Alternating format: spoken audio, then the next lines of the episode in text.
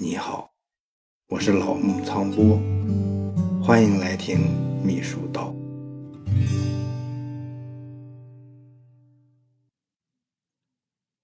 我今天浏览网页啊，又一次看到了说，去年十一月三十日，美国前总统老布什逝世。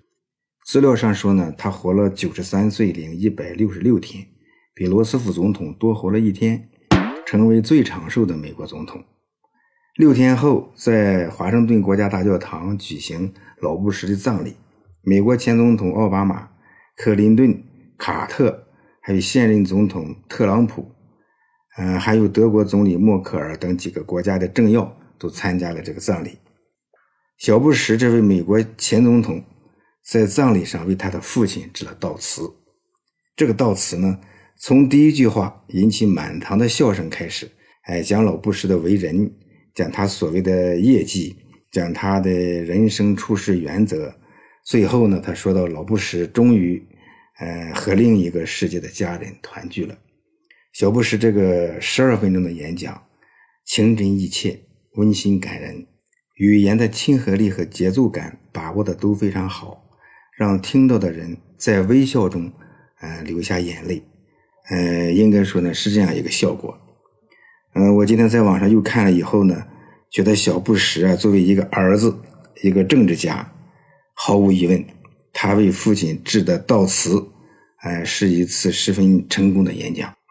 嗯，感慨之余啊，我也想，小布什的文胆确实很厉害。如果不可以为活人写悼词的话，小布什的文胆们要在六天时间。一百四十个小时内帮助小布什炮制好这篇悼词。要知道，这必须全面细致地回顾和总结老布什的一生，他所做过的大事，所说过的重要的话，他的闪光点，还有不太好的习惯等等。这一切都要以儿子的角度切入，为一个政治家盖棺定论，并能得到各方面的认可。特别是呢，整个演讲全程在哀悼情绪中。啊，不失幽默感，既要表达达观体面，又要表现嗯诀别和哀婉；既要符合大教堂的氛围格调，又要配合好小布什的演讲习惯；既要全面的掌控葬礼的进程，又要精准的拿捏好每一个细节。这一切看似简单，其实非常之难。所以我说，小布什的文胆确实厉害。呃，也许有人会问，什么是文胆呢？我直白一点说，说文胆呢，呃，就是撰写材料、文章和那个参谋助手中的高手、高手、高高手。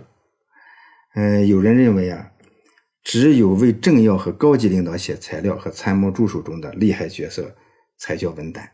也有人认为，普通企业、部门、单位写材料那些高手也可以叫文胆。反正呢，文胆。就是文字秘书和参谋助手中的神，嗯，由于参谋助手也可以通过文章表现出来，所以呢，就是文胆在一定意义上可以说就是材料高手、文章大神。文胆这个词儿是从哪儿来的呢？说是东汉初期啊，嗯，有人造反，声势闹得挺大，后来呢，有一万多造反军据守在高平，高平呢。就是现在宁夏固原那个地方，官军在这里呢围攻了一年多，打不下来，僵持不下的时候呢，双方就要谈一谈，你谈妥了就不用再费劲厮杀了，不是？造反军呢，呃，派来和官军谈判的是个军师，名叫黄埔文。这黄埔文说话的时候呢，政治立场特别坚定，强硬傲慢，呃，非要打倒你们这些反动派，推翻这个旧世界不可。他讲的呢是头头是道，慷慨陈词，关键呢是说话还特有见地，一看就不是什么等闲之辈，根本就不可能指望像黄埔文这样的人来投降朝廷。官军这方面呢，他的主将也不是个一般的人，他心里琢磨，他虽然说是这两军交战不斩来使，可这个人要是放回去，肯定是个不小的麻烦，于是他就下令。把这个嘴硬的给我砍了。这黄埔文军师吧，哎，还真是造反军最重要的智囊。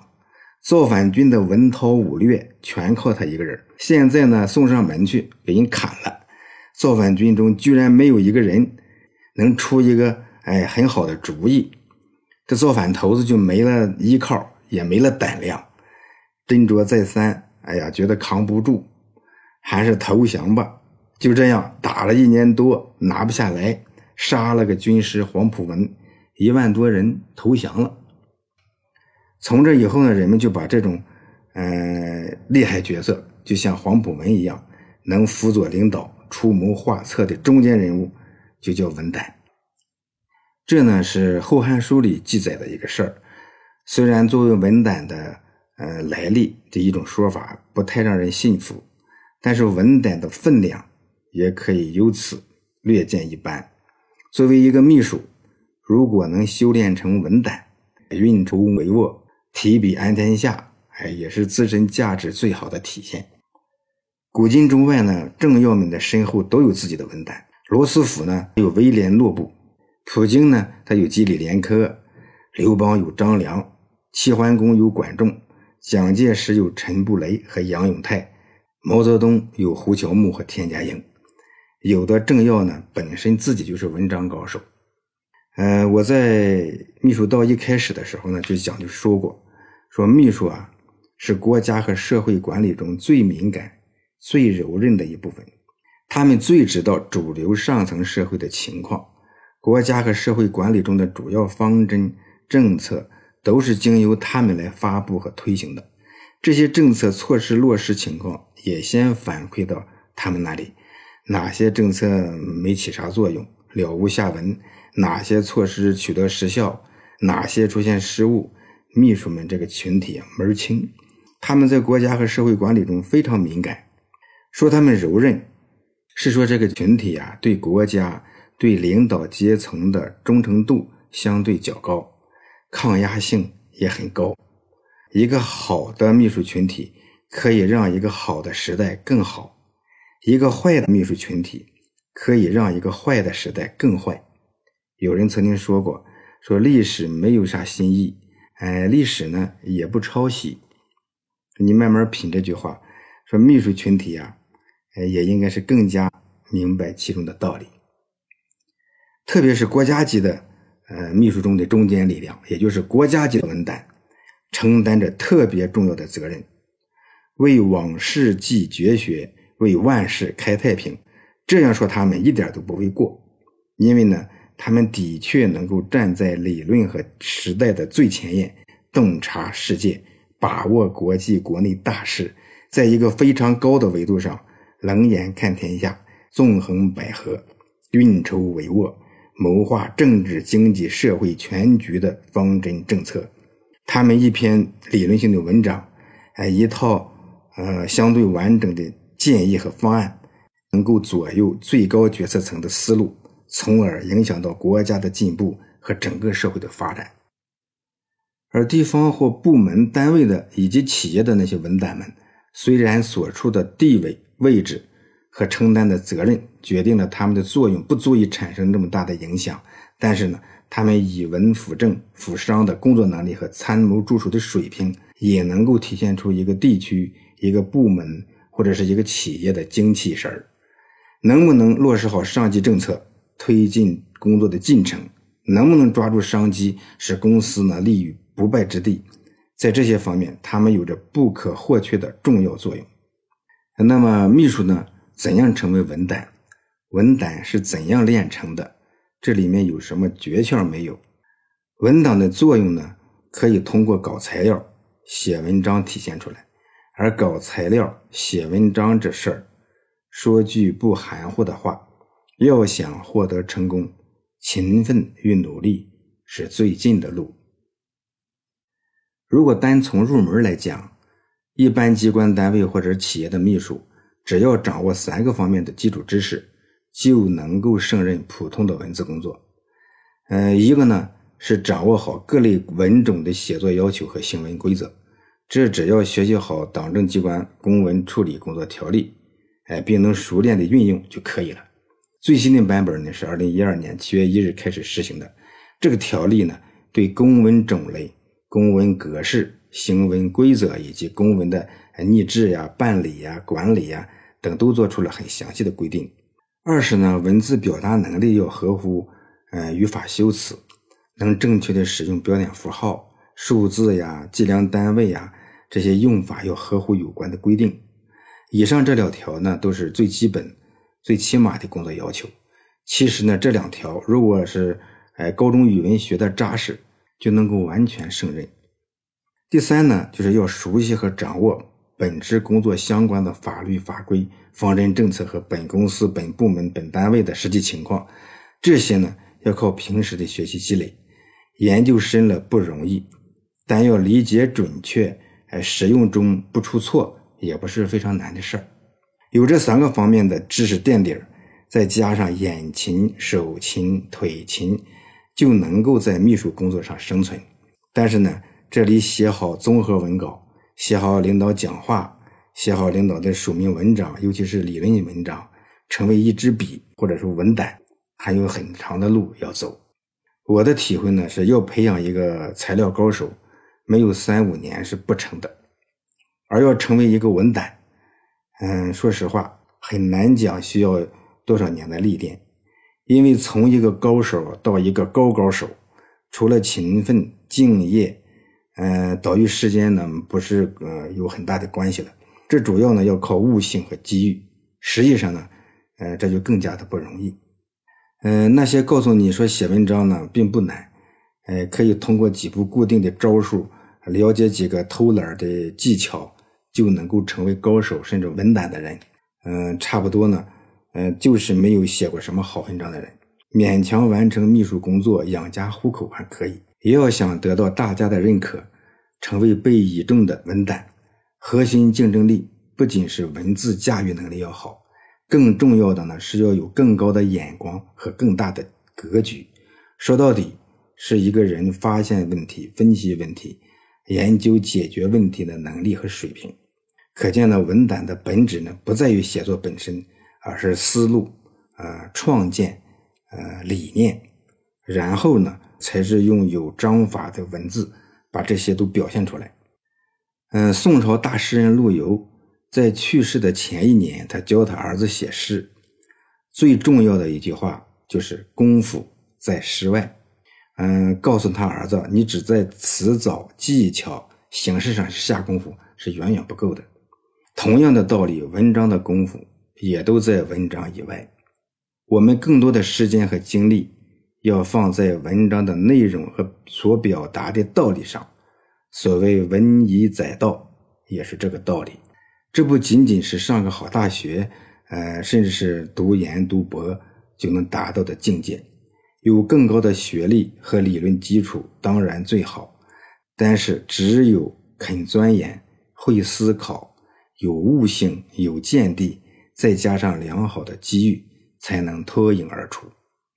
嗯，我认识一些文胆，其中呢有两位学历最低的省部级的文胆，绝对是政论文章大家。嗯，其中一位呢只有高中文化，另一位呢他是一个普通的专业军人出身。他们的共同特点就是酷爱读书，呃，思想深邃，苦心孤诣，呕心沥血。还有就是在合适的时间、合适的场合，展露出自己的真才实学和良好的品质。还有呢，最好有一个领路人，或者是呢自学的好书。呃，秘书的领路人呢，一般都是老秘书呀，哎，办公室主任呢、秘书长这样的角色。这里呢，也谈一下秘书呢应该认真研究的，呃，关于写作的书。现在这样的书呢，真的是很多。其中呢，针对秘书写作方面的也不少，但是呢，鱼龙混杂，呃，也容易让人看走眼。呃，选择呢，当然是一种智慧。我要说的是，那些抄近路的说教，你就要小心了。呃，你为了完成工作可以，但是要想动点真格的，你还得踏踏实实的研究经典。呃，有一本关于写作的书呢，书名是呢，一本小小的红色写作书。我看到这本书呢，大概也是在两年半以前吧。当时呢，我就觉得刚刚做秘书工作的人，哎，还是很有必要看一看的。一本小小的红色写作书，是美国呢常春藤名校入学考试的必备读物，是哈佛大学毕业生布兰登·罗伊尔写的一本呢关于写作的入门书。它的内容呢并不多，呃，一个中午呢差不多就能看完了。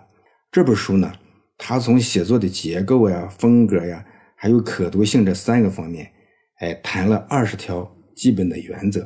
比如说，为了使文章的观点顺序比较得当，提出了说从范畴、比较、评价、哎线性、时间、因果等，哎这么六个大的写作结构。他提倡简洁，用简单的话来表达观点等等。呃，虽然这本书呢，就商业性还是比较浓，中西方语言表达和价值取向上也有一些微妙的差异，但呢，这是一本很小的、很好的、值得一读的入门书。特别是呢，呃，如果你在外企从事秘书相关的工作，对这本书呢，你会更有感觉。还有一本书呢，很重要。呃，就是王梦奎编的《怎样写文章》。嗯，王梦奎呢，他毕业于北京大学经济系，是个经济学家。他是继胡乔木、胡绳之后，中央培养的重要的笔杆子，曾任国务院发展研究中心主任。呃，现在呢已经八十多岁了。王梦奎呢，他长期的参加国家层面的许多文件的起草，还主持呢起草过好几年的政府工作报告。呃，他的文章呢不走偏锋，呃，也不做那种惊人之语。呃，这人呢学的他是经济学，但他呢特别关注文秘写作工作，喜欢谈论文章的得失。呃，他认为呢深入浅出，呃是文章的最高境界。呃，就是怎样写文章这本书里面呢，选了是二十五篇文章，主要呢它是供政策研究和文秘人员哎的参考来用的。很有针对性。这些文章呢，大部分是关于如何写文章的文章，包括毛泽东、鲁迅、郭沫若、邓拓、胡绳等这些大家，他们谈到的关于写文章的基本要领，哎，都不长，但都很经典。其中呢，还有六篇呢，是关于如何纠正文字毛病和如何运用好标点符号、数字以及校对符号的。非常实用，这本小册子呢，我认为是秘书工作者必须认真研读的一本好书。好了，嗯，回到今天的话题，说文胆有什么诀窍和秘密呢？这个问题呢，不同的人呢会有不同的看法。嗯，根据我呢二十多年的实践经验和研究观察，文胆们呢除了就是极度的敬业、潜心的钻研、用心工作之外，我呢还发现很重要的一点，他们呢都能够很好的扮演着不同的角色，从不同的角度提出问题，变换着角度去分析问题，从最恰当的角度切入，拿出更合理的对策和建议。文胆有什么秘密呢？哎，借用一句话回答：文章如戏，全靠演技。嗯，演就是装扮。这听起来很肤浅，是吧？嗯，下次呢，我开始用五到六讲的时间，从刁钻而又朴实的这么一个角度切入，谈这个并不肤浅的、有点装博弈的话题。